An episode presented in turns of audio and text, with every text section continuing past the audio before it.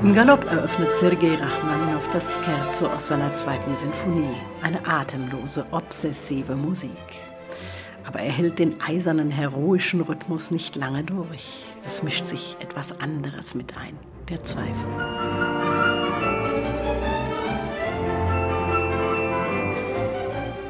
Rachmaninow hatte etwas von einem Propheten an sich. Schon 1907, als er diese Sinfonie komponierte, spürte er, dass er in einer Endzeit lebte. Dass die Welt, wie er sie liebte, zum Untergang bestimmt war. Und vielleicht ahnte er bereits, dass er aus seiner russischen Heimat vertrieben würde.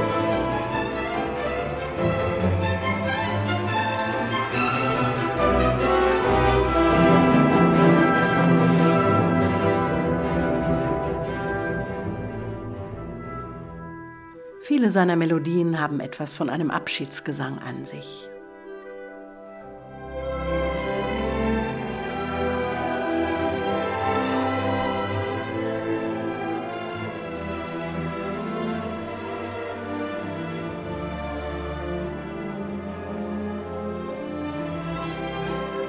Das ist nun ein ganz typischer Rachmaninow, eine herrlich aufblühende Kantilene, molto cantabile, die sich zugleich in Wehmut verliert. Ein auskomponiertes Lebewohl. Warum kann nicht alles so schön bleiben, wie es einmal war? Warum zerstören wir unser eigenes Paradies?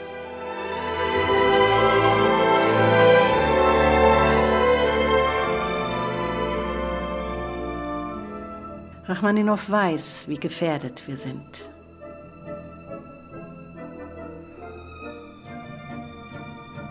Deshalb erlaubt er uns auch nicht allzu lange im Wohlgefühl zu schwelgen.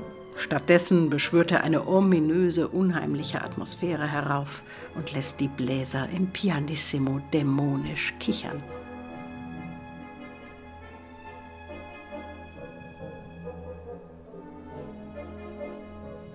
Und doch, Rachmaninows Zweite feiert das Melos, auch mit diesem Ohrwurm.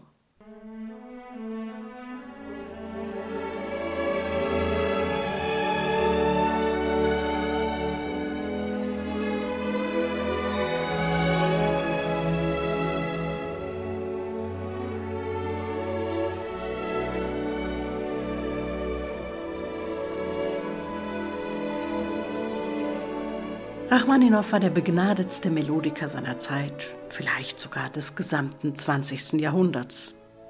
Wer außer ihm hätte so ein zartes, gefühlvolles Klarinettensolo komponieren können?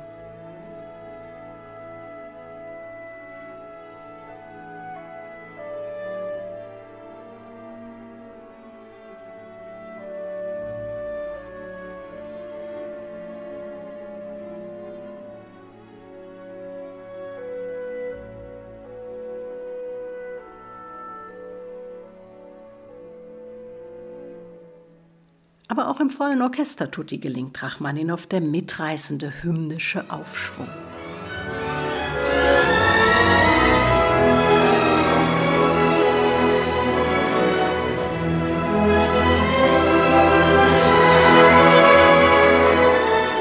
Das ist das Wunder dieser Musik.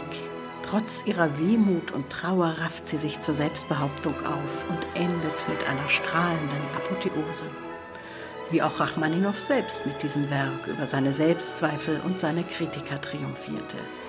Auch deshalb erscheint er als der ideale Verbündete in Krisenzeiten.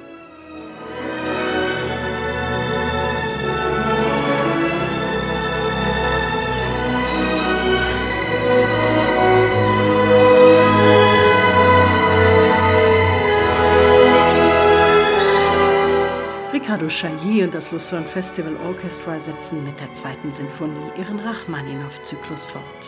An gleich zwei Abenden, am 12. und 13. August, lassen sie die ganze Fülle des Wohnlauts verströmen.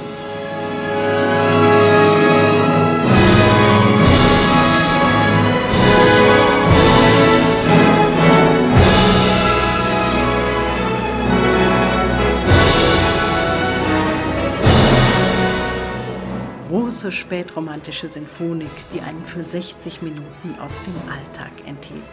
Ein beglückendes Ereignis.